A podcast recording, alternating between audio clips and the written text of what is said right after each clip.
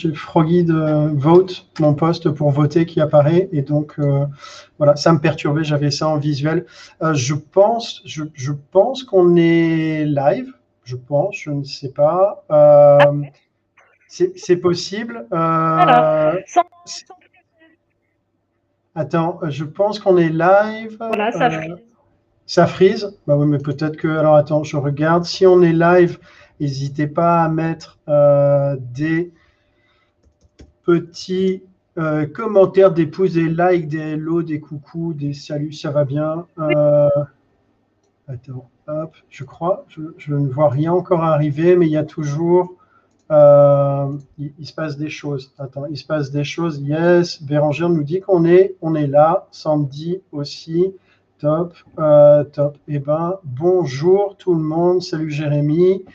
Salut. Et voilà, alors euh, eh ben c'est bon, on peut commencer. Euh, bienvenue à toutes et tous euh, pour le cinquième opus de Sourceur non peut-être. Alors, cinquième opus, il a un petit truc particulier. Alors, c'est pas l'upgrade de, Pierre-André en Hélène, même si c'est quand même un élément particulier. c'est surtout qu'on est au milieu du guet. et au départ, j'avais annoncé huit épisodes, et puis là, on est au cinquième. Euh, et donc, mercredi, j'avais fait euh, un sondage, je vous ai un peu spammé pour avoir euh, votre feedback et, et, voir ce que vous pensiez du live. J'ai commencé à dépiler les réponses. Il y a une quarantaine de personnes qui ont répondu. je vais prendre le temps de rentrer dans le détail, mais globalement, la bonne nouvelle quand même, c'est qu'il y a 100% des votants qui veulent que ça continue. Donc 100% des gagnants ont tenté leur chance. Ça, c'est plutôt positif et ça tombe bien parce que moi aussi, euh, perso, moi, je m'éclate euh, tous les vendredis à être là. Donc, je vous annonce officiellement, on continue. On est en train de préparer des petits sujets aux oignons qu'on est en train de faire rissoler tout doucement. C'est l'heure de midi, j'ai un peu la dalle. Euh, donc, voilà. Et si vous n'avez pas vu le sondage ou, ou, si la question n'est pas répondue, je le mets dans le le commentaire. Attends, hop, un petit copy-paste. Je le mets dans le chat. Comme ça, euh, vous pouvez y répondre aussi et donner vos avis. Euh, voilà, donc ça c'est la, petite euh, partie technique du début. alors, bon, Hélène, tu étais, déjà là pour le premier quand même, pour le lancement, une fois sur quatre. C'est plutôt un, un, bon rythme de présence. Super ratio. Euh, et, alors, pour ceux qui ne te connaîtraient pas encore, euh, est-ce que tu peux euh, te présenter rapidement un peu ta vie, ton œuvre? Qui es-tu? D'où viens-tu? Que fais-tu? Dans quel état terre Oula mon œuvre. déjà, pardon, pardon, parce que je ne sais pas pourquoi, mais mon ordinateur, ma connexion, tout ça, n'aime pas l'outil qu'on utilise pour faire le live du vendredi. Il n'a bah, pas le choix, il faut il faut l'adapter. Donc, on va faire avec. Euh, si vous me voyez pas, si je fais des têtes bizarres, c'est normal. Ça, c'est toujours. Et si vous m'entendez pas, bah, je suis désolée. Euh, voilà. Ma vie œuvre. Quoi Qu'est-ce que je peux raconter? Euh, Que fais-tu comme ça tu... J'ai été recruteuse IT en ESN pendant 7 ans. Et euh, en janvier l'année dernière, donc un petit peu avant le Covid, j'ai lancé mon activité euh, de formation. Donc euh, bah, depuis janvier l'année dernière, je forme des recruteurs IT.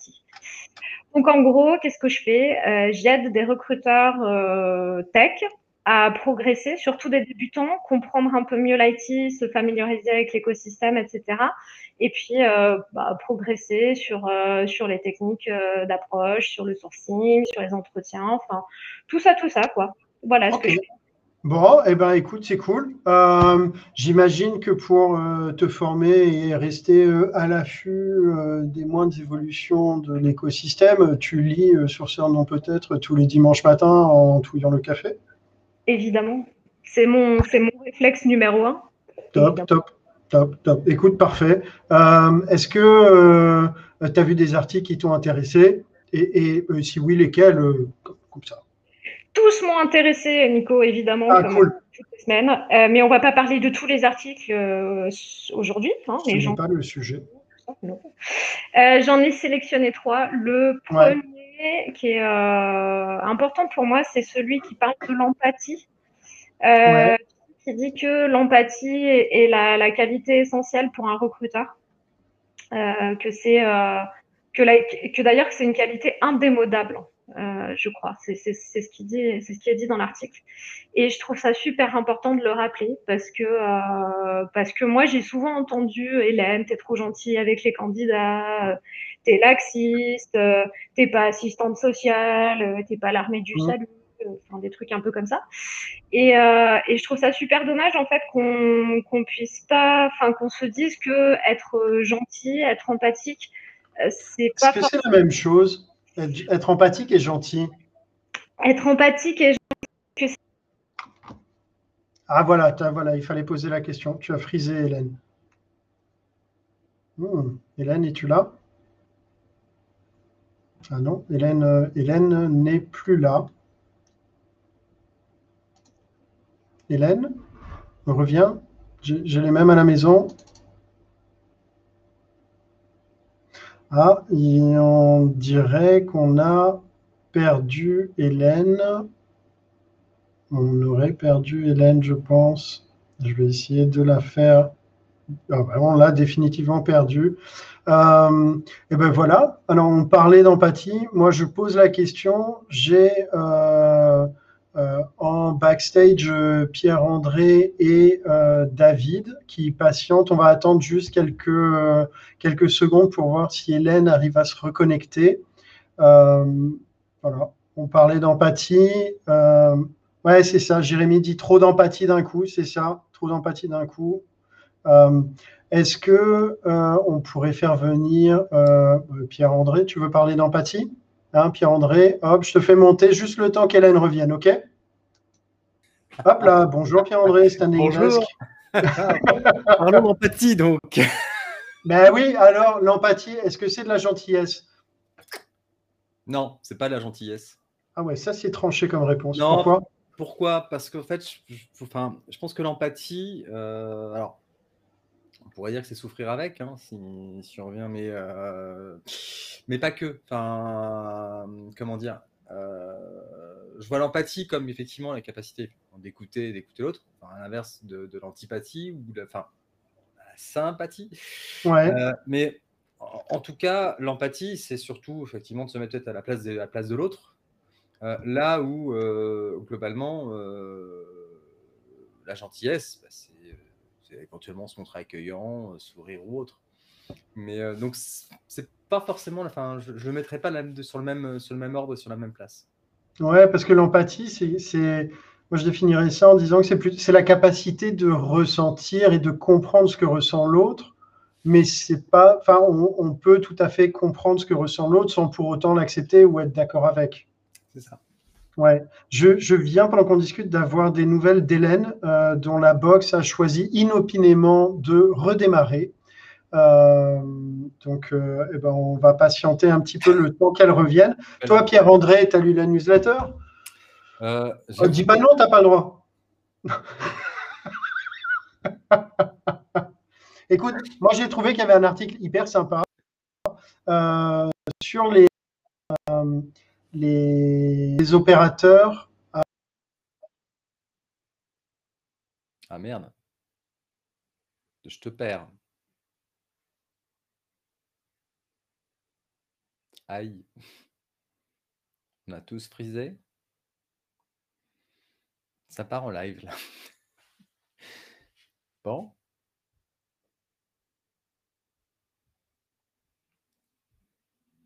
Allô, allô? Allô?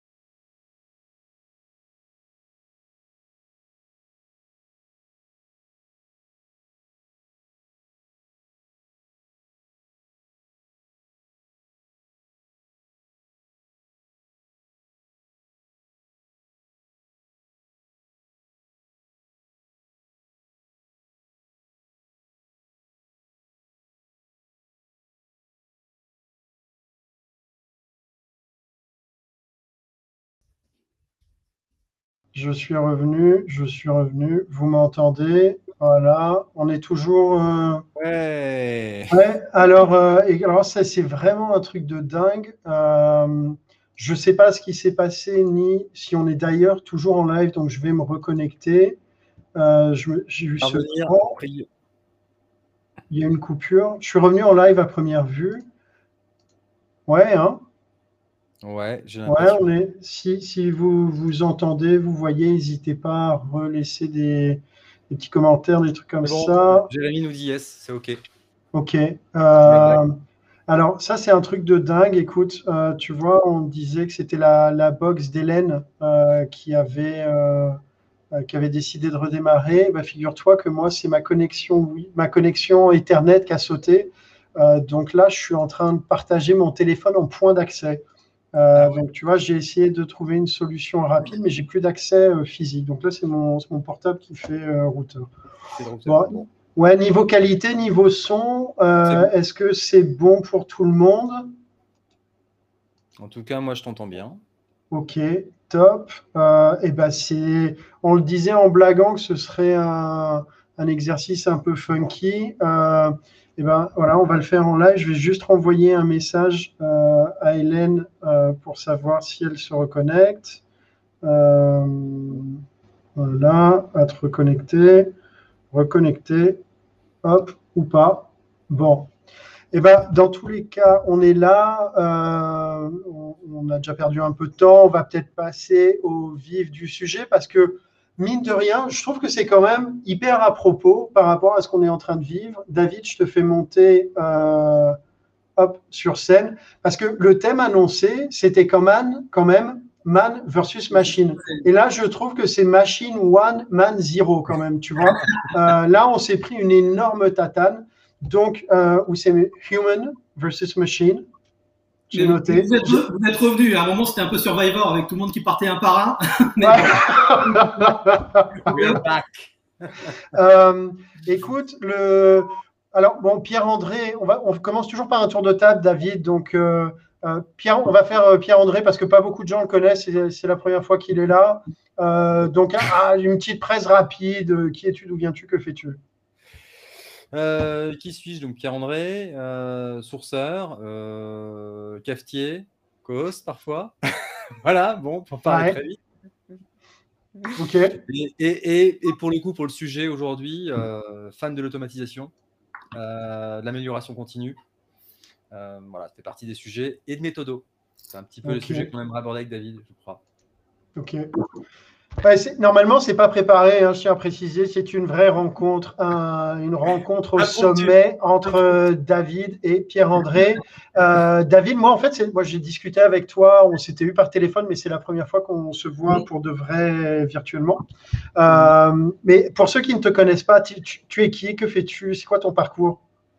Bon, pour le faire court et, en lien avec euh, Pierre-André. Euh, non, non, non, non, pas en lien avec Pierre-André. Fais comme tu veux. Fais comme tu veux. comme tu veux. bah, je suis un passionné de sourcing euh, qui, qui est là depuis presque une dizaine d'années maintenant. J'essaie d'explorer ça en long, en large et en travers à chaque fois que je, peux. en ce moment, je suis responsable de recrutement pour une entreprise qui s'appelle Smart Ad Server, qui est à Paris, et je m'amuse à, à, à sourcer, à recruter dans pas mal de pays différents. Ok, donc tu, tu fais ça, tu, tu joins le, la diversité culturelle aussi. Mmh. On est en plein dedans, ouais. Ok, top, top. Alors, euh, le, le, sujet aujourd'hui, euh, l'homme face à la machine.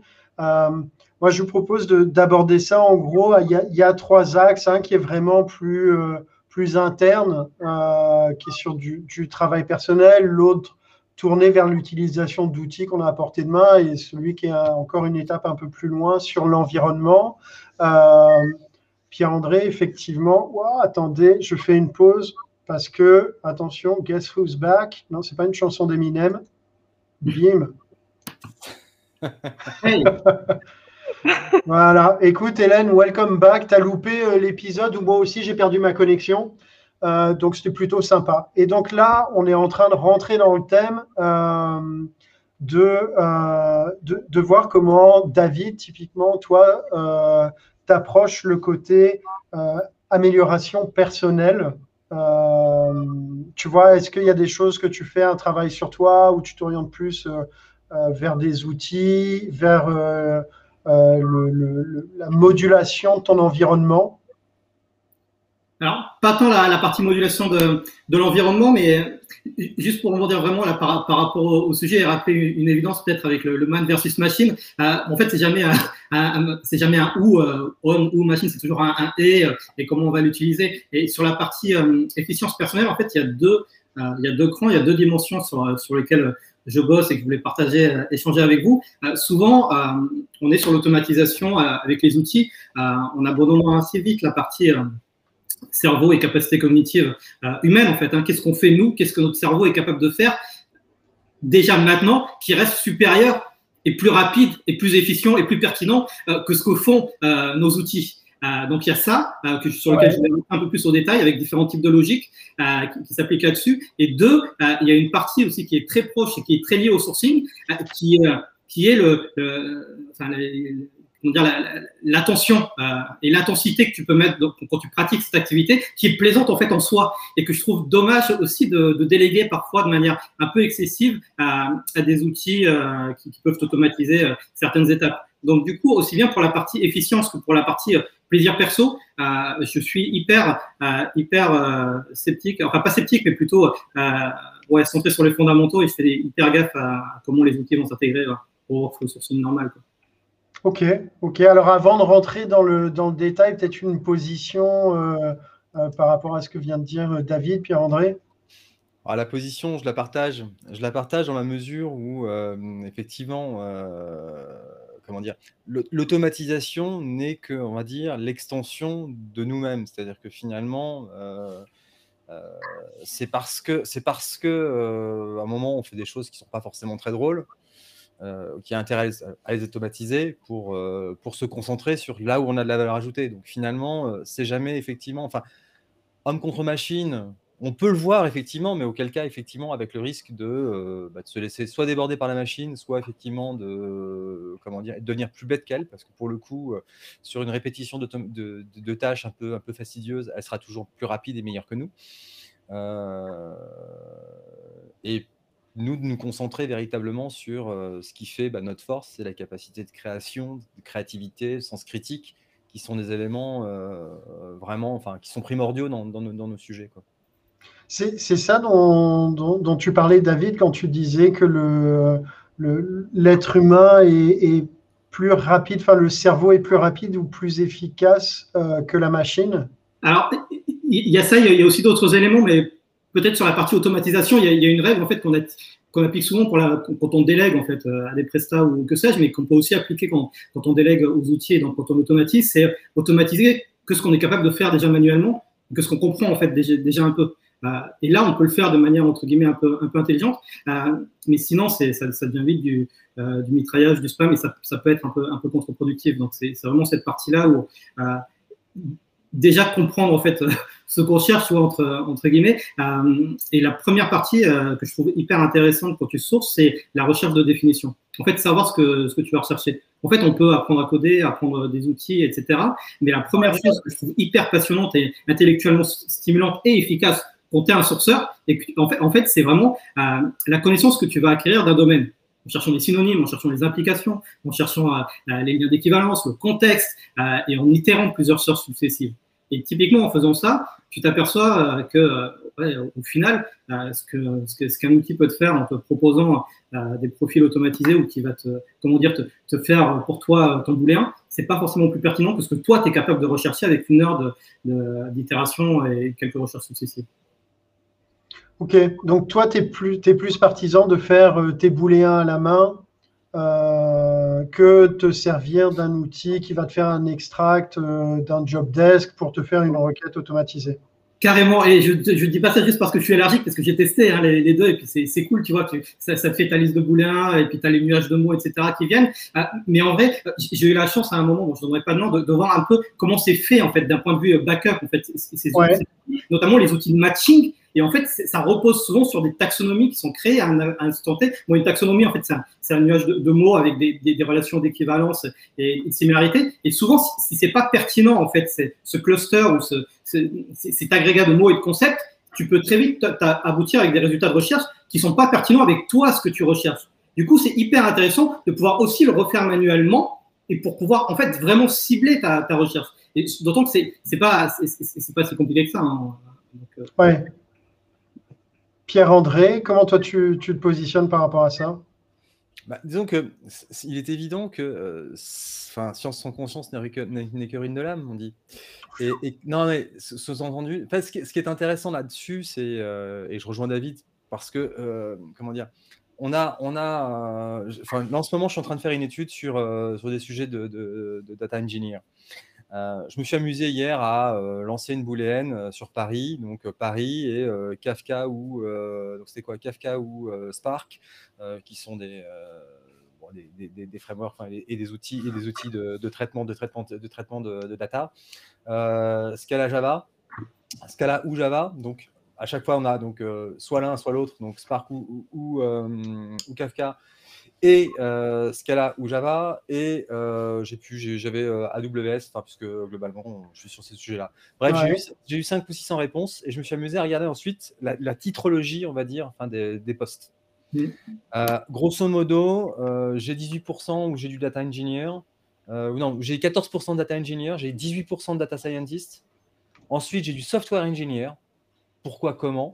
C'est comme ça. J'en ai une dizaine de pourcents encore. Et ce qui est assez drôle, c'est que si je regarde mes quatre premiers, mes quatre premiers titres, ils ne représentent que 50, euh, ils ne représentent que 47% de la totalité de, de, mes, euh, comment dire, de, de, mes, mes, du, vivier. Ça veut dire que j'ai 53% de gens qui ont d'autres titrologies.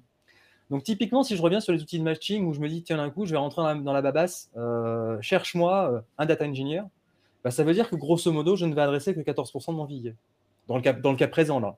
Hmm. Si tu n'as pas un matching qui est fait en face avec. Euh, un matching, c'est Et c'est là où, au moment, effectivement, euh, alors, on peut, on peut bien sûr euh, avoir des algorithmes qui vont corriger ça, etc. Mais enfin bon, ça devient compliqué. Et ça, l'homme, l'être humain est capable de le faire très rapidement, en fait. Il suffit juste un petit mind mapping et puis on y arrive en 2-2. Quoi. a besoin de sortir une armada ou autre. Parce que le problème, c'est que ce type, ce type de, requête, si on veut le faire automatiser par une machine, il va falloir, pour, on parle d'algorithmes apprenants, euh, les algorithmes apprenants, on va devoir les entraîner. Donc, enfin, ça veut dire que sur chaque poste, il faudrait les entraîner.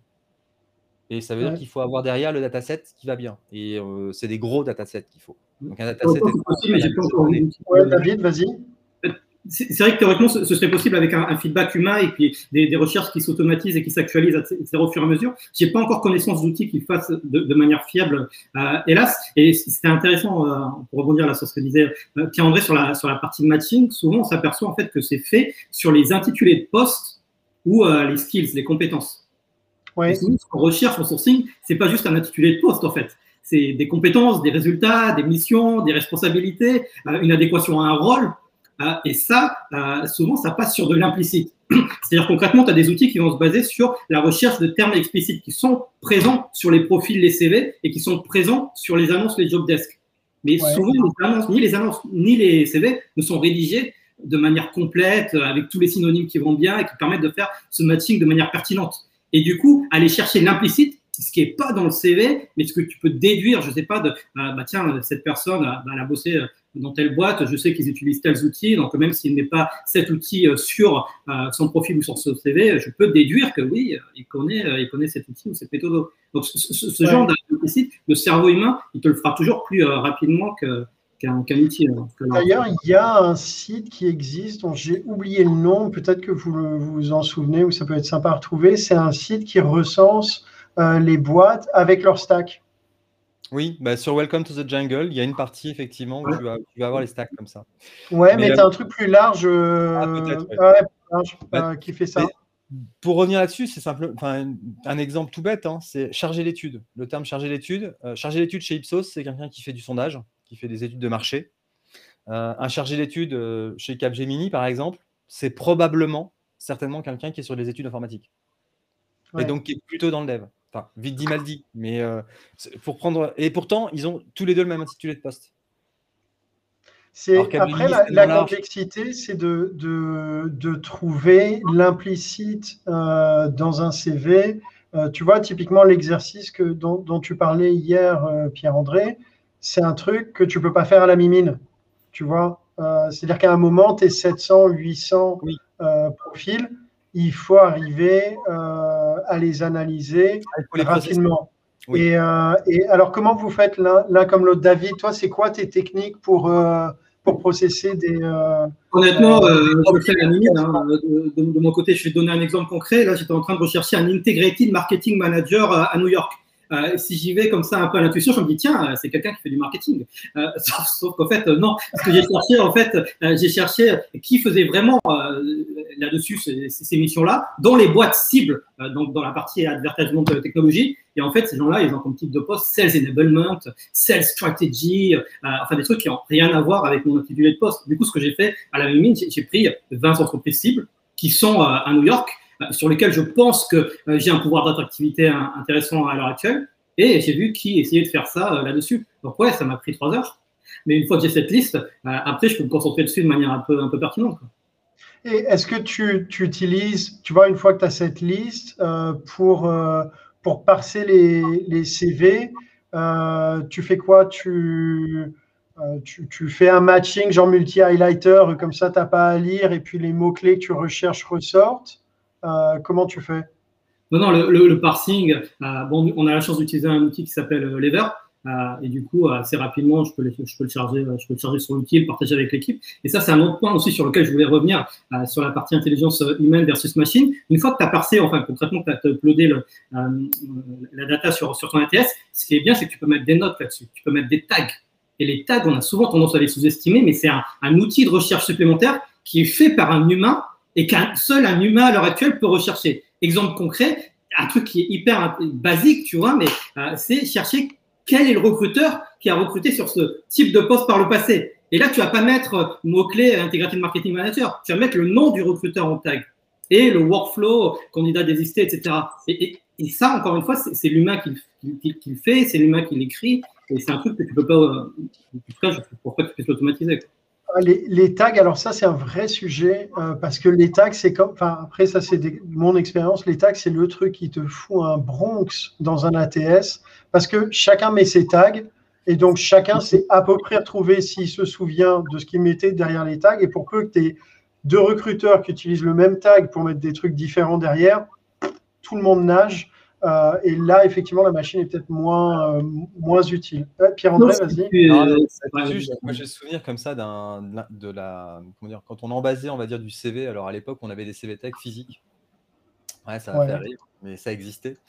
Et euh, donc, on avait des grandes armoires. Et en fait, à l'époque, dans le cabinet dans lequel j'étais, en fait, le CV, le CV passait dans les mains de tous les consultants qui mettaient, en fait, il y avait une nomenclature, très clairement, de tags une nomenclature, chacun mettait ce à quoi il pensait que c'était, et c'était la majorité.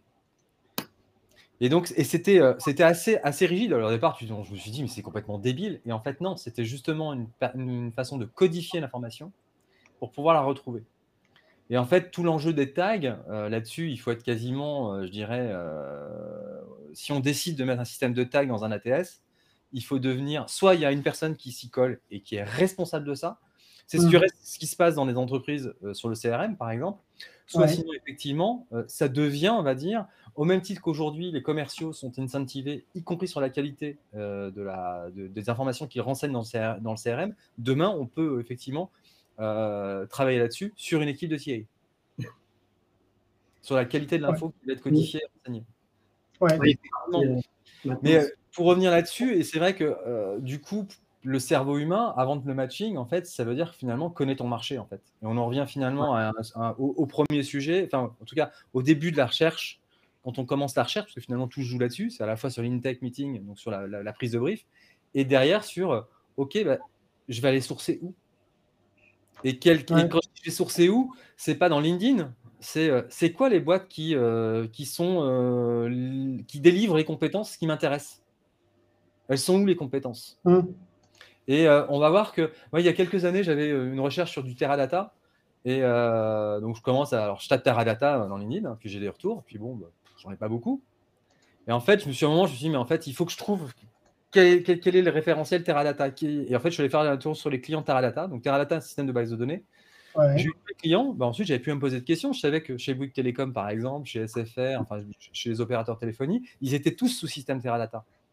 Donc là, je dirais l'ingénieur décisionnel qui, est, euh, qui fait du décisionnel dans ces boîtes-là, a priori, il est familier avec ce système-là.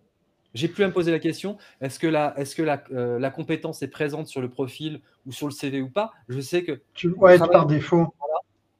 Et ça, c'est l'implicite, justement, ce dont parlait David. Alors, pour, pour, euh, pour revenir un peu sur, euh, sur l'humain, les capacités cognitives,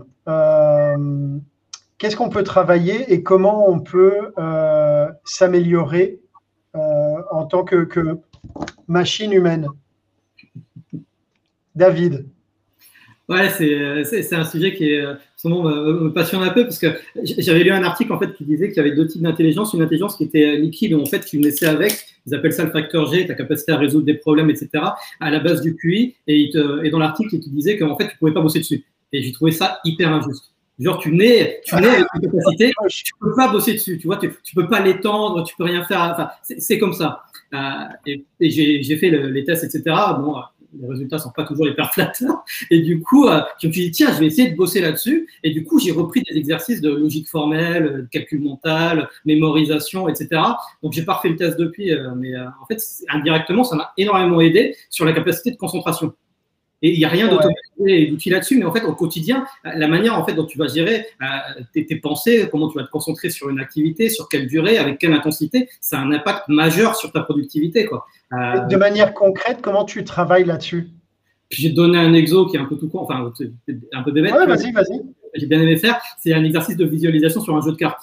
Euh, donc j'avais lu, ça dans, dans, un livre et la personne elle disait quand tu essaies de te souvenir, en fait la faille c'est que tu essaies vraiment de te souvenir des lettres, etc., des numéros. Alors qu'en fait il faut que tu le rattaches à, un environnement connu et si possible avec des émotions. Donc en gros, moi j'ai pris, j'ai visualisé mon, entrée, mon rôle d'entrée et j'ai mis les cartes euh, à chaque fois à côté d'un objet, d'une pièce ou euh, quelque chose qui me ramenait quelque chose personnellement. Bon, je suis jamais arrivé à me souvenir des 24 autres, mais petit à petit, j'ai vu que j'arrivais à monter à 10, 12, 14, comme un muscle en fait que tu travailles, et indirectement, ça a un effet sur l'ensemble de mon activité en fait au quotidien. Tu, vois, un pipeline de candidat, on me donne un prénom. C'est vrai que maintenant, je suis capable de, voir un peu plus rapidement où est-ce qu'il en est, à quelle étape, etc., sans avoir besoin de taper sur euh, ATS, euh, etc., euh, qu'est-ce que tu viens, etc. Donc, je, trouve ça hyper, hyper intéressant et c'est dommage qu'on le, ne le travaille pas davantage, même si c'est quelque chose d'hyper, qui peut paraître un peu abstrait. Mais je trouve que ouais, c'est intéressant parce que, enfin, moi je le remarque à titre perso, mais effectivement, quand tu as tendance à t'appuyer sur un outil, pour se souvenir à ta place, au bout d'un moment, enfin, intellectuellement, tu considères que l'info n'est pas importante puisque tu sais la retrouver. Et donc, ça disparaît. Et j'utilise C'est clair, c'est pas la même chose. Et il y avait un autre, euh, un autre truc euh, que j'avais fait, et puis après je vais laisser la parole parce que je pense que je parle trop, euh, mais j'avais fait un stage en, lecture rapide qui était hyper intéressant euh, puisqu'en fait, on nous apprenait en fait plus à lire comme on nous avait appris euh, mot par mot, en répétant mentalement euh, la phrase le mot, mais à lire groupe de mots par groupe de mots en allant le plus vite possible en scannant en fait la page. Et mine de rien, tu t'aperçois que l'information, elle est dans, elle est, elle est dans ton cerveau. Et, et, en fait, ça, ça c'est un truc, bon, je l'ai pas maîtrisé à fond, etc., mais c'est un truc tout bête quand tu scannes des CV, quand tu lis, euh, quand tu essaies de lire un article, etc., tu vas beaucoup plus vite. Et en fait, à la base d'un boulot de sourcing, il y a quand même beaucoup de lecture. Euh, et du coup, euh, la capacité de lecture, euh, faire un stage de lecture rapide, je trouve ça hyper, hyper formateur et utile. ah, je vois, je vois Pierre-André qui donne sur la lecture fine. Tu, tu Bon, eh ben, vas-y. C'est-à-dire que finalement, la, lecture rapide, moi je me suis, je me suis largement entraîné. c'est bien pour les, je dirais, dans l'absolu pour Paris Match, c'est parfait effectivement et ça ne demande pas plus. Non, mais vite oh, le clash, oh le clash. Non, que, non, non, ce que je veux dire par là, c'est qu'effectivement, c'est pas, c'est pas des lectures qui vont demander, qui mobilisent. Euh, je m'adresse, je, sais que je m'adresse à David, qui, est, philosophe de formation. Il a posé sa tasse de thé. Pascal, Pascal en lecture rapide, c'est pas possible pour avoir une compréhension. Pas de la poésie, c'est clair. C'est clair. Mm. Euh, par contre, effectivement, un roman, un roman facile, évidemment. Et effectivement, tu as raison. Et, euh, et l'entraînement, finalement, et le CV, pareillement. C'est effectivement, un CV, c'est a priori, on est quand même sur, sur, des, sur, des, sur, des, sur des lexies qui sont quand même assez restreintes. Et, euh, et comment? Et, euh, Et je dirais que finalement, euh, au bout d'un moment, tous les CV se ressemblent. Oui, sauf à tomber sur un CV où effectivement, complètement, comment dire, qui, va, qui, nous déroute, mais auquel cas, bah, on, se, remet dedans. Mais, mais effectivement, enfin, pour, alors, sans aller sur des exercices comme ça, la lecture, en fait, je pense que ce qui peut nous aider, nous, à être encore meilleurs, c'est finalement la lecture et lire surtout, en fait, sur tous les secteurs. Mon premier, mon premier stage en, chasse, donc il y, a, une, vingtaine d'années, euh, je suis arrivé, les trois premiers jours, en fait, on m'a filé des, journaux automobiles. Le, cabinet était spécialisé en automobile et j'allais travailler sur l'industrie automobile. Et on m'a filé des trucs. Alors, c'était pas Auto Plus hein, ou Auto Magazine, c'était vraiment sur la partie euh, industrielle. Mais j'ai lu des, bouquins des, des, voilà, pendant trois jours de, la revue pour me faire ma culture. Mmh. Et en fait, je pense que et c'est le, cerveau, en fait, là-dessus. La, culture générale, c'est un vrai sujet, en fait. Mais de toute façon, on est obligé pour chaque poste, à un moment, tu es obligé de rentrer dans l'écosystème pour le comprendre. Euh, L'inside marketing manager qui finalement est sales à New York. Euh, mais je reviens sur ce, ce ce, sujet de lecture rapide parce que moi, il m'interpelle, tout comme la, la, mémorisation. Je trouve ça génial. Moi, j'ai essayé souvent de faire plus des exercices de mémorisation auxquels, au final, je, honnêtement, je ne suis pas très, très bon du tout. Euh, et euh, par contre, tu vois, la lecture rapide, pour les, pour les profils, typiquement LinkedIn, parce que c'est ce qu'on voit le plus souvent, on voit plus des profils LinkedIn que, euh, que des CV. CV, c'est que déjà, tu as quand même déjà initié un début de relation. Moi, pour, moi, je me sers vraiment de multi-highlighter qui, euh, en gros, c'est un add-on sur lequel tu mets euh, tes 5, 6, 7, 8 mots-clés et qui, quelle que soit la page sur laquelle tu es, te les highlight euh, en couleur. Ce qui fait que parfois, tu as des profils qui sont compactés et qui te demandent une attention, une, attention et une intensité plus forte et ça les fait ressortir. Est-ce que vous utilisez, vous, des outils ou des, des, des trucs pour aller un peu plus vite? Ah, si je te fais un partage d'écran, tu vas avoir des outils dans tous les sens et des extensions, etc. Euh, non, mais vas-y, cite-en une ou deux que tu utilises. Euh... j'adore, euh, j'adore OneTab et puis j'adore les bookmarklets. C'est deux trucs euh, qui au quotidien, c'est des trucs qui, sont hyper productifs pour moi. C'est quoi? Tu peux expliquer vite fait Est-ce que c'est OneTab et des bookmarklets? Des one-tap, c'est quand tu as plusias onglets qui sont ouverts en simultané. Et euh, soyons clairs, en, dans le sourceur, tu as plusieurs profils LinkedIn comme ça ouverts. Euh, parfois, tu n'as pas le temps de tous les revoir. Parfois, tu as, un ordi euh, qui ne fonctionne plus, connexion Internet qui déconnecte, etc. C'est important de ne pas pouvoir perdre, de pas perdre cette info. Avec OneTap, ça te sauvegarde ça. Tu peux faire des, des petits onglets sympas, mettre une note dessus, y revenir après. Et puis, mine de rien, ça t'organise aussi un petit peu ton bureau. et tu as un peu moins d'onglets ouverts en simultané et puis le processeur qui, qui surchauffe. Euh, voilà, Et, tu peux Bookmarklet, c'est quoi? Bookmarklet, en fait, c'est un, bah, c'est un mot anglais, mais en gros, moi j'utilise beaucoup euh, Bookmarklet concrètement avec Wikipédia et LinkedIn. En gros, tu double-cliques sur euh, nom, prénom et plutôt que de faire taper le nom, prénom sur LinkedIn pour retrouver le profil que tu as sur ton Gmail ou ailleurs, boum, ça va t'automatiser cette partie et ça va te faire ta recherche pour toi. De même pour un terme, je double-clique dessus, ça va m'ouvrir la fenêtre Wikipédia et me trouver tout de suite l'article qui est dessus. Donc ça, c'est un outil d'automatisation sur le, sur le process de la transition qui, va, qui, m'aide beaucoup. Ok. Et toi, Pierre-André, il y a des outils que tu utilises? Alors, euh, multi-highlighter, je l'ai. Je l'utilise très, très ponctuellement. En fait, je l'utilise quand j'ai de la masse. C'est-à-dire que finalement, euh, euh, quand j'ai effectivement 300 profils à dépiler, où je me dis, bon là, effectivement, je peux me permettre d'avoir un gros déchet, c'est pas gênant si j'ai pas les mots-clés. Maintenant, si je prends, si je prends la, problématique avec multi-highlighter, c'est que typiquement, si j'ai affaire à, euh, je sais pas, je, prends un exemple, un expert symphonie, sous-entend qu'a priori, euh, il code en PHP, logiquement. Euh, si j'ai pas l'un, euh, alors soit j'ai mis dans mon multi-highlighter les deux, mais si j'ai mis uniquement PHP parce que je cherche un développeur PHP que la personne n'a pas mis PHP mais a juste mis Symfony, ce qui peut arriver, bah, je passe à côté. Et euh, c'est pour ça que finalement, euh, la recherche par pur mot-clé, je m'en défie, euh, de manière générale. Et moi, un des outils que j'utilise pour le coup au quotidien, c'est un scrapper. Alors, j'en ai, ai, même plusieurs. Parce pour, pour une chose, pour aller chercher les boîtes. En fait, moi, j'ai un, process de, recherche, en fait, où avant de commencer, je ne cherche pas par compétence, je cherche en général par, par, par société, par boîte. Ouais. Par compétences. C'est euh, ce qu'expliquait Noël la semaine dernière. Là-dessus, je le rejoins complètement. C'est-à-dire que je cherche pas un profil. Un profil ne m'intéresse pas. Parce qu'un profil, la probabilité qu'il aille au bout du process, elle est très hypothétique. Euh, alors que par contre, un vivier de profil, là, c'est je sais que dedans, a priori, je vais avoir du monde, je vais, réussir à en sortir. Du coup, c'est systématiquement de me dire, quand j'ai une problématique de sourcing, de me dire, OK, dans quel environnement je peux aller chercher cette ressource?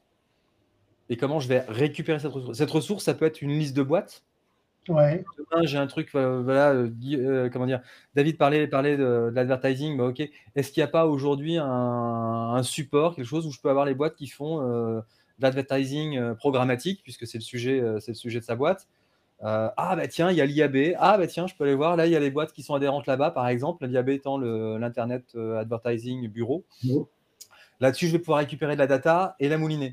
Est-ce que, tiens, il n'y a pas un référent sur, par exemple, toutes les ESN, si je suis en ESN Ah ben si, il y a un truc qui s'appelle le Syntec. Dans le Syntec, il y a des adhérents. Et là-dessus, il y a X milliers d'adhérents. Je vais pouvoir récupérer cette donnée et la mouliner sur ma région, etc. Enfin bref, il y a plein de façons de se dire à un moment, comment est-ce que je peux acquérir une, donnée, acquérir, euh, je dirais, des gisements, et puis derrière, transformer ça. Donc, une fois que j'ai fait mon, gisement, donc mon ciblage, je vais pouvoir effectivement aller chercher du prospect de ces gisements-là. Alors, il y a. Nico, Nico Ouais, ouais vas-y, Hélène. Je, fais une, toute petite parenthèse parce que euh, là, de, je, je, vous, je, vous, écoute, je vois comment ça s'enchaîne. J'étais pas là au début parce que ça a merdé, donc je sais pas ce que vous avez dit exactement au début. Mais, euh, mais par rapport à tout ce que vous êtes en train de dire, moi, il y a une question fondamentale, enfin, il y en a deux. Il y a deux questions que je me pose, c'est de me dire à quel moment ça commence l'automatisation? Qu'est-ce que c'est l'automatisation pour vous? À quel moment ça commence? C'est quoi? Comment vous le définissez? Enfin, à, quel, à, partir de quel moment on peut dire ça, je l'ai automatisé? Et comment on choisit quelle, quelle tâche on va automatiser? Euh, quand on, quand, on parle de, de man versus machine, pour moi, il y a déjà l'idée de se dire, effectivement, qu'est-ce que je suis capable de faire, qu'est-ce que la machine peut le faire, quand et comment je décide que je vais le faire faire à une machine, un algo, ce que tu veux? Et qu'est-ce que c'est exactement l'automatisation? Pierre-André, tu parlais de scrapper. David, tu as parlé de différents outils. Alors, en fait, le, scrap, le scrapper. Donc, le scrapper, c'est un petit outil qui va me permettre de récupérer de la donnée formatée sous une certaine forme sur Internet pour la rapatrier et la reformater sous autre chose. Concrètement, c'est une liste, euh, une liste de sociétés, par exemple, sur Internet. Je vais la récupérer pour l'amener dans un fichier Excel, tout simplement. Euh, ça, en fait, au départ, je le faisais à la main. C'est-à-dire que quand j'ai commencé à bosser, il n'y avait pas tout ça, donc je le faisais avec un crayon de papier et puis une feuille, une feuille et j'écrivais. Euh, puis après, je retapais dans Excel parce qu'à un moment, il fallait quand même que j'aille sur mon Excel. Là-dessus, en fait, il y a, est-ce que c'est ma valeur ajoutée aujourd'hui de faire ça? En fait, la question euh, quand on, sur l'automatisation, systématiquement, c'est de me dire, OK, où est-ce que ma, où est-ce ma valeur ajoutée? Est-ce que véritablement, ça, c'est pertinent? Est-ce que ce n'est pas, c'est pas, est-ce que c'est pas euh, chronophage? Au sens où ça n'a aucun intérêt. C'est un truc sur lequel, à ce moment-là, je mets le cerveau sur pause et je fais autre chose. Je pense à autre chose. Je pense à mes vacances, etc. Euh, donc, du coup, ça, effectivement, quand j'en suis là, j'ai plutôt intérêt à l'automatiser pour deux raisons. C'est d'une part, pour me soulager, et autre, et autre chose, c'est pour éviter les erreurs. Parce qu'au bout d'un moment, en recopiant, etc., je fais des conneries. Et on le fait systématiquement. Et c'est pareil. Alors, les trucs, moi, les premiers trucs que j'automatisais dans ma pratique, c'était les emails. Où à un moment, euh, je récupérais des emails, changeais le prénom. Bonjour Bruno, bonjour machin, bonjour machin. J'avais fait des ciblages extrêmement précis, ce qui fait que la personnalisation, bah, je disais, voilà, euh, je m'adressais à des gens qui faisaient de la connaissance client, qui étaient donc, bref, la personnalisation, je n'avais pas besoin d'aller sur des choses très, très personnalisées, très léchées puisqu'ils étaient tous dans le même secteur d'activité, ils faisaient tous la même chose, des études, des études sur la connaissance client, segmentation, typologie, etc. Et je leur proposais finalement un truc un peu sympa ailleurs. bref. Euh, ça, en fait, donc je faisais des copier-coller. Ça, tu fais des boulettes au bout d'un moment. Hein. Bah, voilà, au bout d'un moment, tu appelles euh, Régine, Michel et Micheline. Euh, Exactement. David a reçu Bonjour Sylvie et inversement, ils étaient ravis. Pour, les, plus, pour, ceux qui avaient le plus d'humour, ils me disaient c'est bien, j'ai changé de sexe. Pour les autres, bah, je les avais perdus. Donc, c'est dommage. Et donc, euh, en fait, c'est un moment, je me suis dit, mais il faut que j'automatise. Je vais l'automatiser d'une part pour éviter les erreurs, parce que si j'ai un Excel bien fait, bah, Bruno restera Bruno et Sylvie restera Sylvie. Et puis, en fait, j'ai commencé à me dire, mais en fait, euh, je peux rajouter des choses. Ça fait tant de temps que vous êtes dans la boîte, et ça, je pouvais le calculer. Tiens, ça fait, vous êtes dans telle boîte, ça, je pouvais l'automatiser. Et donc, du coup, j'ai commencé à rentrer dans les, dans les templates, dans, des, dans, dans les modèles, qui me permettait effectivement, en plus d'aller sur une personnalisation beaucoup plus importante que ce que je faisais à la main. Et c'est comme ça que ça a commencé. Puis après, on automatisait les relances. et toi, David? Ah oui, pardon. Vas-y, je t'ai coupé. Non? Puis voilà. Et puis finalement, on commence comme ça. Et puis, euh, vas-y, David. David, vas-y. Toi, c'est quoi ta définition? C'est une super bonne question en fait, Hélène. C'est quoi ta définition de, l'automatisation? Ça commence où? Ça s'arrête où? L'automatisation, pour moi, c'est un moment où tu délègues, euh, tu délègues quelque chose à, un humain. Et puis, on en parlait un peu au début de, au début de la presse, mais c'est vrai que tu n'étais pas connecté du coup, euh, Hélène. Euh, en fait, moi, ce que j'aime bien, c'est déléguer ce qu'on est capable soi-même de comprendre et de faire manuellement déjà. Donc, ne pas déléguer quelque chose que toi-même tu comprends pas, et que tu sais pas déjà faire à la main en fait, à, la et ensuite, pour être clair, euh, enfin, moi, j'ai un tempérament, j'adore les outils, j'adore geeker, j'adore tester. Donc, en fait, je teste plein de trucs et tu as deux types d'outils. Tu as les outils où, ouais, c'est bien, ça marche euh, un, deux jours, trois jours, ton ordi bouge tout seul, c'est cool. Et après, tu as les outils qui restent vraiment sur la durée, sur ton workflow sourcing. Et c'est ceux-là qui, qui, restent. Et souvent, c'est des trucs hyper modestes. Hein. Moi, je t'ai parlé de OneTab, des bookmarklets. Un autre truc que j'utilise beaucoup en ce moment, si on peut parler de ça, automatisation, c'est Calendly un truc tout bête, mais ça m'automatise les relances. Je, et toute la logistique liée à la programmation des entretiens. Maintenant que je suis recruteur euh, à temps complet, pas juste sourceur, il faut que j'en fasse plein. Euh, des outils comme ça, moi, ça me, ça, me, ça me, permet de sauvegarder de la bande passante intellectuelle pour d'autres choses où là, je peux vraiment mettre euh, du jus humain, entre guillemets, à, fond. concrètement, parler à des personnes, comprendre le marché, essayer de les convaincre de nous rejoindre alors, j'ai un souci avec le chat, mais euh, qui s'affiche un peu en décalé. Enfin, j'ai trois fenêtres de chat ouvertes, donc je passe les détails. Mais euh, il y a Lucie qui demandait dans le chat comment automatiser sans pour autant oublier le côté humain. Euh, toi, tu ferais comment, Pierre-André? Automatisant intelligemment, c'est-à-dire qu'en fait, le côté humain, si on prend l'exemple, parce que souvent c'est lié à la partie email, on se dit ouais, mais finalement on va avoir un email crasse-pouille, pas très personnalisé ou autre. En fait, c'est réfléchir à. En fait, l'automatisation, c'est quoi? C'est euh, moi en fait, quand j'ai commencé à automatiser, je me suis rappelé que je faisais ça étudiant, c'est du public postage. Public postage, c'était j'avais un fichier Excel avec un nom, un prénom, euh, un genre, etc. Euh, un monsieur, madame, etc. Et je fais ça pour ma recherche de boulot. Et je me suis dit, mais ça, ça, existait, donc je vais pouvoir le faire pour l'email. Et puis au bout d'un moment, on se dit, ok, très bien. Donc j'ai une population que j'ai ciblée. Donc moi, je parle, quand je parle d'automatisation, je parle, et euh, je pense que David, c'est pareil, quand on est en sourcing sur des sujets un peu pointus, les batchs de contact, donc un batch, c'est euh, finalement l'envoi le, d'email, c'est euh, une population de 20-30 personnes maxi. C'est pas non plus, c'est pas, pas 3000 personnes. On n'est pas, on n'est pas des emailers qui faisons de la promo. C'est vraiment 30 personnes qui sont ciblées, qui sont dans l'industrie qu'on, a, qu'on a arrêtée donc, si je prends, par exemple, si j'ai une recherche dans les études de marché, je sais que globalement, les gens à qui je vais envoyer, s'ils sont tous dans des études, ils sont tous sur des études quantitatives parce que je me suis intéressé à ce sujet-là précisément sur, ce, sur ma recherche. Bref, ils ont déjà tous, on va dire, un point commun extrêmement important. Donc, je peux leur dire et m'adresser à eux en disant Bonjour Pierre-Paul Jacques, tu travailles en institut d'études. Éventuellement, je peux même mettre le nom, ça je peux l'automatiser, faire un champ, un champ variable et mettre le nom. Et donc, progressivement, faire une, une euh, comment dire, une personnalisation qui est hyper humaine pour le coup. On va dire.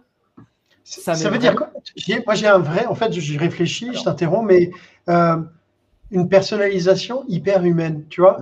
Ça veut dire quoi? C'est-à-dire qu'on automatise, j'automatise la personnalisation. C'est de manière très concrète, je fusionne finalement un fichier Excel avec une lettre, un document, un courrier, ouais. qui m'est destiné. Et donc en fait, j'arrive à des points de personnalisation extrême, enfin, je peux aller à l'extrême euh, dans l'absolu. Tout dépend en fait de, au départ, quand je récupère ma donnée, ce que je décide de me dire, finalement, et ça oblige à penser à son mail avant, quand on récupère de la donnée, c'est-à-dire, je fais de l'acquisition de données, de quelles données j'ai besoin pour personnaliser.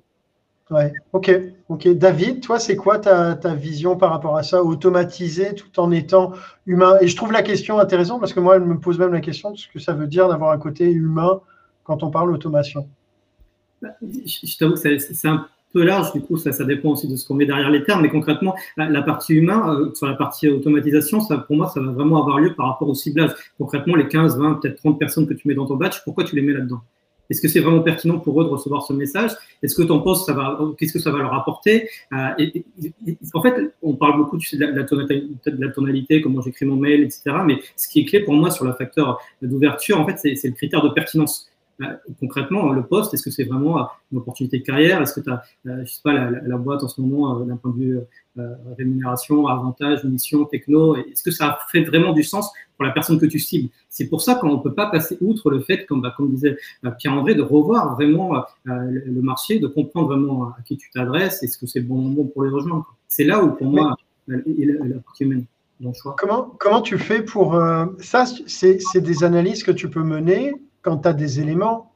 Sur un profil LinkedIn, tu n'as pas forcément ces éléments. Comment tu, comment tu, quel est ton arbre de décision dans ce cas-là, David? En fait, sur un, profil LinkedIn, tu n'as pas forcément euh, toutes les informations et c'est d'autant plus vrai que sur. Enfin, on, va y revenir sur la partie automatisation, mais je ne veux pas dévier du sujet. Mais concrètement, souvent, quand tu utilises des outils, il faut remonter des profils ou des CV parce qu'ils ont euh, des mots-clés. Concrètement, ils te font remonter des beaux profils, des bons CV. Ou des... Mais en fait, les meilleures personnes sur un poste, c'est pas souvent, et souvent, c'est pas forcément les gens qui ont les meilleurs CV ou les meilleurs profils.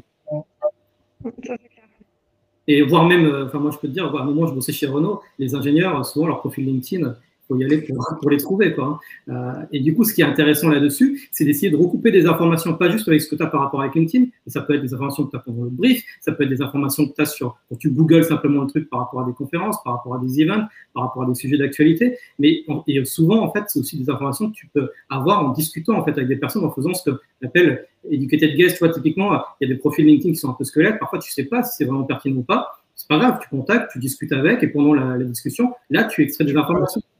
Et après, de euh, mais c'est clair que c'est du taf. Hein. Et là, tu peux pas l'automatiser. Toi, tu fais comment, Pierre-André En fait, il y a une époque, mais la même chose, c'est connaître son marché. Il y a une époque, en fait, je bossais beaucoup dans l'automobile et, euh, une émission, c'est du refroidissement par air. Je, je cherchais un expert de refroidissement par air, donc euh, sur du radiateur, du radiateur de bagnole. et, ouais. et en fait, à un moment, bah, c'est ce savoir qui, d'une part, travaille sur cette industrie, donc quels sont les équipementiers. Et entre autres, il y a un équipementier qui s'appelle Valeo. Sauf que Valeo, en fait, quand on regarde euh, ce qu'ils font, ils sont, à l'époque, c'était 70 000, ils sont bien plus aujourd'hui. Euh, et euh, des usines Valeo, il y en a, il y en a pléthore. Donc, en fait, c'était identifier la bonne usine. Et à ce moment-là, une fois que j'avais l'usine, etc., je savais que dans cette usine, une fois de plus, j'en reviens sur le. Qu'il ce soit sur le CV ou pas, ou que ce soit sur son profil LinkedIn ou pas, il, à partir du moment où il bosse dans cette usine, et je le savais par la, la, la, comment dire, la géolocalisation, ça, le, il est à côté de Troyes, etc. Je sais qu'à côté de Troyes, il y a deux usines. La probabilité, bah, j'ai une chance sur deux qu'il euh, bosse sur la bonne usine. Quoi. Et pour peu qu'au au standard, je fasse une petite vérification en disant Monsieur Machin bosse bien là, je suis sûr de m'assurer que là, euh, quand je vais le contacter par mail. Ça, c'était reste que tu voulais faire tes, tes, scénarios de stagiaire. Non, mais les souvenirs. En fait, c'est un moment, justement, c'est être capable aussi, l'automatisation intelligente, c'est un moment d'être capable aussi de débrayer, de se dire à un moment, OK, quand j'ai un vivier de 20 personnes, que euh, je suis allé chercher éventuellement en scrapant, machin et tout. Et, bref, à un moment, c'est OK, il place un intelligence. Euh, une fois de plus, c'est. Euh, là, justement, je suis en train de faire une très grosse étude sur le, data engineer. J'ai 4000 profils et je suis en train de les.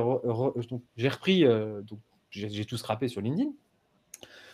Je suis en train de, de, je vais proposer ça à mon client, une étude géographique. Où, où est-ce que sont les gisements? Ben Là, je suis en train de reprendre mon tableau Excel, j'ai créé une colonne à côté, puis je suis en train de recodifier toute la géographie. Ça, je n'ai pas réussi à automatiser. Alors, je pourrais aller dans euh, si, euh, Google Refine pour pouvoir éventuellement gagner un peu plus de temps. Euh, il y a un moment sur Excel, ça, me prend, ça va me prendre une demi-heure et ça sera fait. Quoi. Il y a une remarque dans le, chat qui est intéressante de Valère qui dit personnaliser, c'est parler à la personne d'elle, humaniser, c'est parler avec elle. Et l'automatisation permet éventuellement de bien personnaliser, mais selon moi, n'humanise pas la relation. Oui, effectivement, il a raison. Je trouve que c'est une, bonne, euh, c'est une bonne décision. Oui, effectivement, effectivement. Euh, en fait, l'intérêt, l'intérêt, c'est très vite. Le, but d'automatiser tout ça, c'est effectivement de très vite pouvoir effectivement passer à une relation euh, et non plus à je, parle, je m'exprime et puis j'attends que l'autre revienne vers moi. Le but, c'est notre but, c'est d'engager. Hein. Ah, tout à fait. C'est de, c'est de les avoir au téléphone, au moins au téléphone. Je, rajoute, juste l'extension que partage Jérémy. Il parle de TextBlaze, euh, qui, si ma mémoire est bonne, est un snippet globalement. Donc, euh, tu tapes, euh, tu, tu prétapes ton texte, tu fais une combinaison de touches et ça te raffiche un paragraphe. Exactement. C'est ça. Exactement. David, qu'est-ce que qu'est-ce que tu penses toi de la, définition de Valère? Attends, on, va la ah, Tu étais sur autre chose. J'étais parti dans ma tête sur autre chose. Alors, ah, ben, alors où étais-tu, David? Ah, j'étais parti sur, euh, j'étais parti sur autre chose. J'étais parti sur la partie euh, euh concentration. J'étais reparti de, dessus. Ah, et alors, mais t'en étais où? Bah, Vas-y, on peut. Tu sais, on est, on est agile. En, fait, là, on, était sur le sujet euh, man, euh, man, versus euh, machine, enfin human versus machine, et on parlait de la, partie automatisation et, comment finalement le cerveau humain il peut faire des, reconnaître des patterns, etc. que comment dire, des, algos de, de, ne pourront pas le faire. Et le deuxième, la deuxième idée là, que je voulais partager, sur laquelle je voulais échanger avec vous, c'est un, je pense que c'est plus efficient pour un sourceur de rester effectivement manuellement avec, avec quelques, quelques search itératives, et, et surtout c'est plus plaisant de continuer à le faire aussi manuellement. Euh, c'est-à-dire qu'à un moment, euh, je sais que quand, on source, on, moi je reçois plein, plein, plein de messages euh, de prestataires qui me disent Ouais, je vais automatiser ton sourcing parce que c'est enfin, embêtant et du coup tu vas pouvoir te concentrer sur autre chose. mais en fait, à un certain moment, le sourcing, c'est une des rares activités en RH et en recrutement sur lequel tu peux avoir un feedback rapide sur l'efficacité de ton action, sur lequel tu peux te concentrer vraiment à fond parce que les tâches sont, répétitives, tu peux faire des, des A-B testing, etc. Et trois, ah, c'est une activité sur laquelle tu perçois aussi assez rapidement euh, ton amélioration. En fait. Tu sais très bien quand tu passes de 10, 15, 30% de taux d'ouverture, etc. Et du coup, assez rapidement, je crois que c'était le nom de famille est imprononçable, mais c'est un psychologue qui s'appelle Michael euh, Sischer. Enfin bon, vous regarderez, c'est celui qui a bossé sur euh, l'état psychologique, le flow. Et en fait, ça, c'est un état que je trouve qui est hyper plaisant en fait. Hmm, c'est quoi le flow? Le flow, c'est un état de concentration où globalement, tu es capable de faire en deux jours ce que tu fais normalement en une semaine. Euh, en gros, tu, c'est un état de concentration intense, tu t'absorbes sur ton activité, tu en retires en fait une satisfaction aussi intense et tu vois euh, le gain que tu fais en, termes, en termes d'efficacité. Euh, ça s'écrit comment, David? Je vais juste mettre ça dans le chat pour que les, les, gens puissent suivre. C'est flow comme le flow en anglais, quoi. Ouais, désolé de l'anglais, je vois pas trop comment ça se traduit en français. Ok. Ok. Non, je mets. Et donc, en gros, ça, c'est un état de concentration avancé, euh, c'est une forme de méditation. forcément, un peu gros californien dit comme ça, mais en fait, c'est juste une manière d'apprécier ce qu'on fait, quoi, tu vois. C'est au, au, quotidien, en fait, tu vois. Le, euh, moi, je, je, suis un passionné de sourcing à la base, mais je l'étais pas au début. Tu sais, au début, comme toujours, on trouve ça embêtant, tu cherches des mots-clés, etc. C'est usant, c'est pénible. Mais au bout d'un moment, euh, quand, tu es vraiment absorbé dans ton activité de sourcing, c'est hyper euh, enfin, c'est prenant, quoi. Tu t'absorbes dessus et en même temps, c'est efficace. Et ça, je trouve, euh, je trouve que c'est important aussi de, enfin, je trouve c'est important de le rappeler. Ouais. Et toi, Pierre-André, quand tu sources, tu t'absentes aussi ou pas? Je m'absente.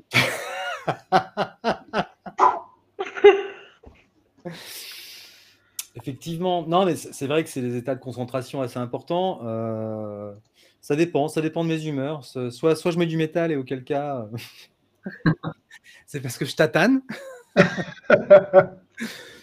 sinon, effectivement, euh, des, musiques plutôt à la Hans Zimmer ou autre qui permettent effectivement d'être dans un état effectivement où, euh, de concentration quand c'est complexe. Effectivement, ça peut ça peut aider.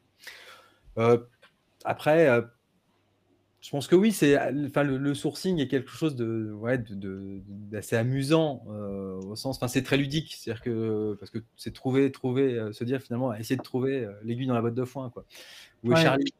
Et et oui, donc c'est, ça peut effectivement nous permettre de nous absenter. Je, je, je, trouve, je trouve ça assez marrant quand même le fait de rapprocher, tu vois, un moment quand même de faire le lien entre se dire qu'on est en train de sourcer, donc on est en train de, de passer euh, presque en mode pilote automatique euh, avec des, des, comment dire, des, des habitudes, des grilles de lecture, d'analyse de profil, de recherche d'informations, et de rapprocher ça d'un espèce d'état méditatif. Bah, méditatif, quand on dit méditatif, moi je pense tout de suite à la personne au yoga assis en tailleur en fermant les yeux. Et évidemment, c'est pas c'est pas ce qu'on fait quand. C'est plus compliqué. Sourcer les yeux fermés, c'est chaud quand même. Hein, euh. En fait, c'est un état de conscience. C'est dans un état de conscience. Dans ah, Alors, est-ce qu'on est va atteindre le point euh, euh, pleine conscience là? Sourcer en pleine conscience Pourquoi pas?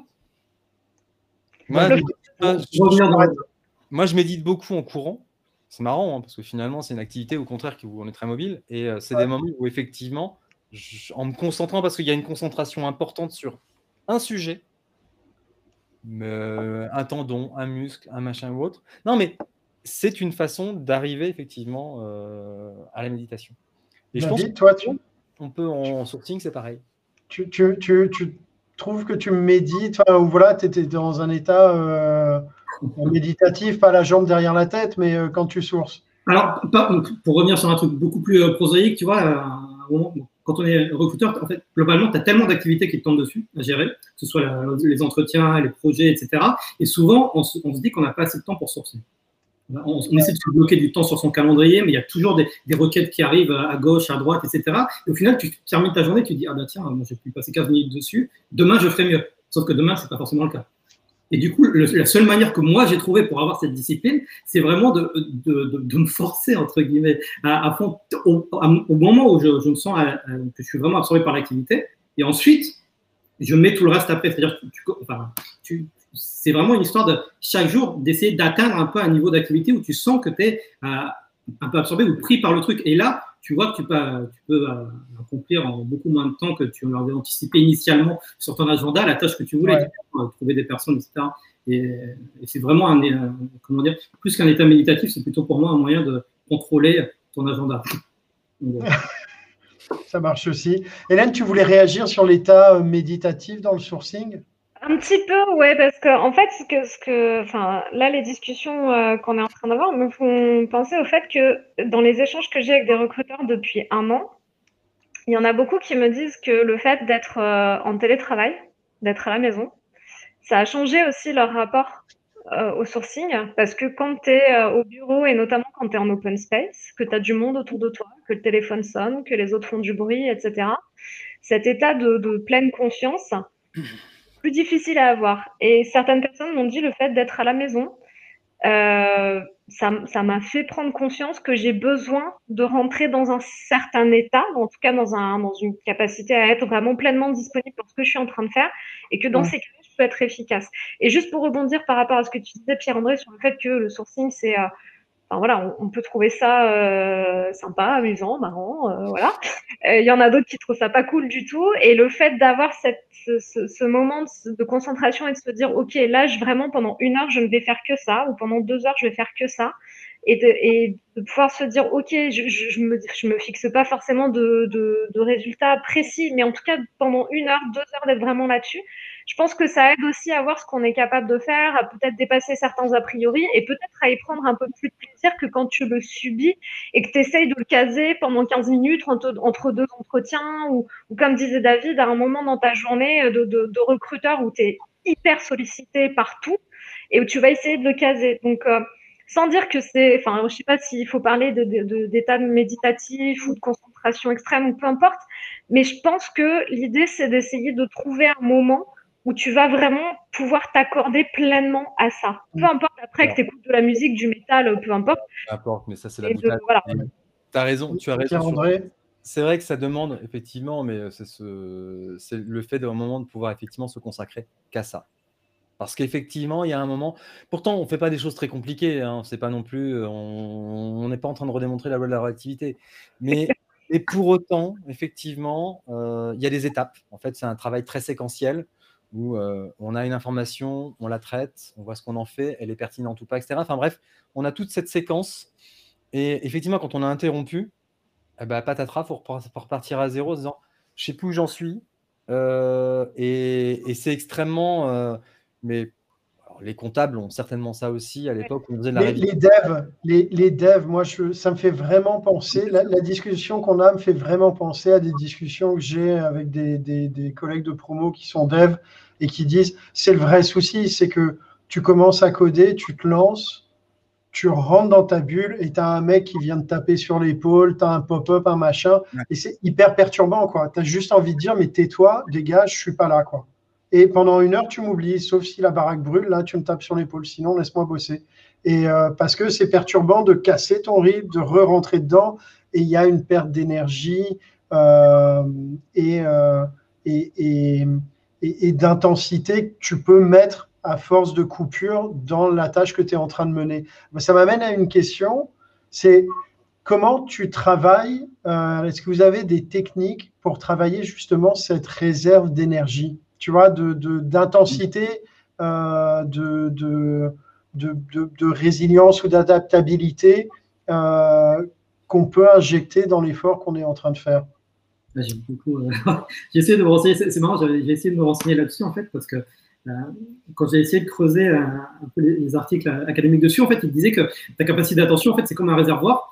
Et en fait, elle se vide au fur et à mesure de tes activités. Et typiquement, tu as des activités du genre réseaux sociaux, Twitter, etc., qui absorbent avec les likes, etc., en, termes de dopamine, énormément d'attention. Et du coup, essayer d'être vraiment vigilant à, à ce à quoi tu exposes ton attention en fait, puisque c'est un réservoir, c'est pas illimité. Et deux, un, autre truc qui est un peu difficile pour moi en ce moment, mais, malgré tout c'est important, c'est le sommeil. Euh, en fait, une vraie bonne nuit de sommeil, euh, honnêtement, euh, c'est un impact énorme.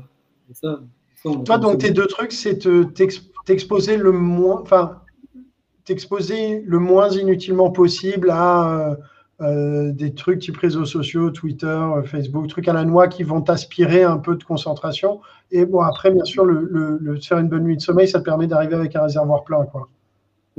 encore une fois, c'est pas rocket science, il n'y a rien de révolutionnaire. Non, non, non, non, c'est pas rocket science, le fait à un moment de pas tomber dans le rabbit hole, de rester euh, sur euh, LinkedIn ou. Euh, surtout sur les réseaux sociaux, parce qu'en fait, en tant que sourceur, on est énormément dessus aussi pour notre activité. Et du coup, à un moment, il faut faire. C'est un choix, tu vois. Est-ce que ça t'apporte plus que ça t'en coûte? Et là, j'ai fait un peu à 360. Bon, je, me suis retiré de, de, plusieurs réseaux pour voir comment ça se passait, etc. Et au final, bah, ça, ça, se passe à la limite mieux, tu vois. C'est vrai qu'à un moment, c'est aussi hyper utile. Moi, ça m'a été hyper utile pour apprendre des trucs, euh, faire mon réseau, etc. Et il faut, à un moment, il faut faire ton choix. Et ça, c'est une décision personnelle. Toi, Pierre-André? Alors moi j'ai un trouble de l'attention, donc en fait j'ai des capacités de concentration qui à la fois sont, peuvent être très importantes, c'est-à-dire que quand ça m'intéresse, je peux me concentrer pendant des heures, et à la fois euh, dès que je suis un peu de fatigue, c'est très compliqué. Du coup en fait selon les cas, j'ai des stratégies où je vais partitionner, c'est-à-dire que je vais faire, je vais dire OK, je, là je me concentre pendant 20 minutes, donc je, débranche tout. J'ai pas, pas de notification sur mon téléphone, j'ai pas tout ça. Enfin, c'est des trucs bébêtes, hein, mais pour vraiment euh, faire le vide, et je mets un petit fond musical et euh, en général un truc calme. Euh, et en fait, alors je reviens sur, sur, la, sur, la course à pied, mais parce que c'est, bon, d'une part, c'est, un truc, je passe quand même, ouais, j'y, passe entre, entre, entre 4 et 6 heures par semaine. Donc, oh. c'est, important. mais en fait, j'ai appris aussi à justement me focaliser sur, sur des choses, à visualiser. parce que quand, on est quand je suis en course longue distance, il y a des fois ça va pas parce que le corps est épuisé. Enfin, le cerveau, le cerveau commence à dire à un moment qu'est-ce que tu fais là Ça fait des heures que tu cours et ce serait peut-être bien que tu t'arrêtes. Et donc, c'est comment est-ce qu'on restaure, comment est-ce qu'on dire, on, twiste ça pour pouvoir effectivement continuer à avancer. Euh, et donc, c'est euh, comment dire, c'est la capacité effectivement à se concentrer sur des petites choses et à focaliser son attention. Et puis à un moment, c'est bon, la, bulle s'installe et on peut y aller. Mais donc, c'est cette capacité à un moment, effectivement, il y a, y a c'est méditatif. Effectivement, on revient là-dessus donc, alors, euh, juste pour le, timing, euh, on a bien glissé au début, mais là, il est 14h15, donc euh, le rideau n'est pas tiré, on a encore une, quarantaine, mais le troquet va fermer, les amis, bientôt quand même. il y a des gens qui vont retourner bosser. Un, petit mot de la fin, David, Pierre-André, ou un petit mot de la fin en ouverture. David, allez, David, je te, sens observateur, vas-y. Euh, mot de la fin. Euh, euh, en fait, je crois qu'il y, a des commentaires là-dessus. Je vais mettre le lien vers deux articles que j'ai trouvé hyper intéressants sur, sur le sujet, en fait. Pas sur la, sur la partie capacité cognitive purement humaine, en fait, que tu utilises en sourcing et que tu peux pas déléguer à, un outil. Je pense qu'il y a 86 slides, etc. Donc c'est un peu, un peu poussé. mais je pense qu'honnêtement, ça vaut le coup de le lire si vous voulez approfondir le sujet. Donc je vais mettre ça sur la partie commentaires. Ok, ok, top. Pierre-André? Non, j'ai vu passer un moment une question disant finalement, selon les, profils, l'automatisation, elle peut-elle varier selon l'environnement où, où, on recrute et le type de, profil recruté J'aurais envie de dire oui, euh, il y, a, une nécessaire adaptation. Une fois de plus, c'est le, cerveau qui doit avoir le, dessus. Ce n'est pas, la machine, ce n'est pas, pas nos outils. Euh, les outils, euh, ça en ce moment, enfin en ce moment, je suis en train d'écrire sur euh, comment, sur comment je source sur Meetup. Et je me suis dit, mais en fait, il y a beaucoup de choses que j'ai automatisées. Mais on va revenir sur, au départ, l'automatisation, ça n'est ni plus ni moins que voilà, reproduire ce que l'on fait naturellement. Donc j'ai un nom, par exemple, et typiquement je pars de là-dessus, hein, je dis voilà, j'obtiens un nom, ben, un nom, je vais le googliser pour voir ce qu'il y a, ce que je peux trouver comme empreinte numérique. Et ça, une fois que je sais bien le faire, je sais le décrire quelque part et je sais le documenter, c'est ce qu'on ce qu'on fait dans, une, dans une usine quand on veut automatiser un processus. On le décrit on décrit toutes les tâches. Et à ce moment-là, on dit, OK, bah, maintenant, ensuite, on va trouver la, la machine qui va faire ça, etc. Bah, c'est pareil pour nous. Alors, ensuite, euh, aujourd'hui, il y a plein d'outils no-code qui ne nécessitent plus en plus d'être développeurs. Donc, euh, il suffit juste de s'y intéresser. Ça demande des petites prises en main d'une heure, etc.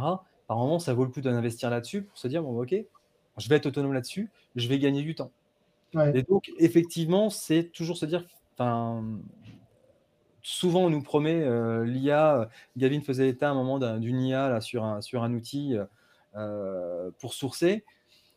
Une fois de plus, hein, compte tenu de ce qu'on a dit au précédemment, euh, l'IA est une superbe extension, c'est-à-dire que ça va être véritablement pour nous et pour les sourceurs, s'il y a un cerveau derrière, quelque chose qui va être top. Mais avant d'avoir, on va dire, le Terminator, il y a du boulot. Ça passer quelques années. Hein. Skynet, c'est pas pour demain. Ah, ça, c'est un, un, mot de là. Tu aurais dû le garder là. Skynet, c'est pas pour demain. Bim. Là, tu as, une bonne punchline. Vas-y, continue, tu allais enchaîner. Ah, mais voilà. Et donc, euh, pour le moment, euh, on est sur des IA qui sont très faibles. Euh, elles, sont, elles permettent, en fait, elles vont surtout permettre de scaler et de, effectivement d'aller d'aller attaquer effectivement des viviers de 4000 personnes. On peut aujourd'hui se dire je prends un groupe, un groupe Meetup et en deux heures, j'ai identifié les 30 personnes intéressantes là-dedans. Ça, avant, à la mimine, ça prenait un temps carré. Et on ne le faisait pas parce qu'effectivement, euh, c'était trop long. Aujourd'hui, euh, bien processé, on peut le faire. Hélène, pareil, un, petit mot? Bah, C'est un peu un résumé de ce qui vient d'être dit, mais euh, c'est pour ça que c'était important de repréciser ce pour moi, ce, qui était, enfin, ce que c'est l'automatisation et ce qu'on en attend. Parce que euh, enfin, si tu redonnes les définitions et si tu réfléchis vraiment à ce que tu veux faire, c'est exactement ce que vient de dire Pierre-André, c'est de dire je vais déjà te décrire ce que je veux faire. Il faut que moi-même je sache vraiment ce que j'ai envie de faire, comment je. Et David le disait aussi tout à l'heure, de, il faut déjà savoir faire un truc avant de vouloir l'automatiser. Et, euh, et, et, en fait, moi, je vois, enfin, j'échange beaucoup avec des recruteurs qui cherchent l'outil magique, le truc qui va, qui va tout faire à leur place, etc. Et enfin, je, je, dis toujours que en fait, cet outil, il n'existe pas. Que mmh. s'il existe, c'est ton cerveau. Quoi. Ouais. Ouais, tout à fait. Alors, euh, ça, c'est un beau mot de la fin. L'outil magique, c'est ton cerveau. Euh, et, Terminator, c'est pas demain. C'est plutôt rassurant. Euh, par contre, ce qui sera la semaine prochaine, c'est LinkedIn, LinkedIn et les recruteurs. LinkedIn comme levier d'influence pour faire du, social selling et comment, enfin voilà, une analyse un peu de comment les recruteurs utilisent LinkedIn sera avec Mick Adams, sera le premier belge qui viendra s'exprimer. Donc, euh, c'est tout pour aujourd'hui. Vous pouvez retourner à vos activités tranquillement. Merci David, merci Pierre-André, merci Hélène. Euh, c'était un kiff euh, d'être là avec vous. Je vous dis tous bah, à la semaine prochaine, au plus tard. Salut. Salut. Salut.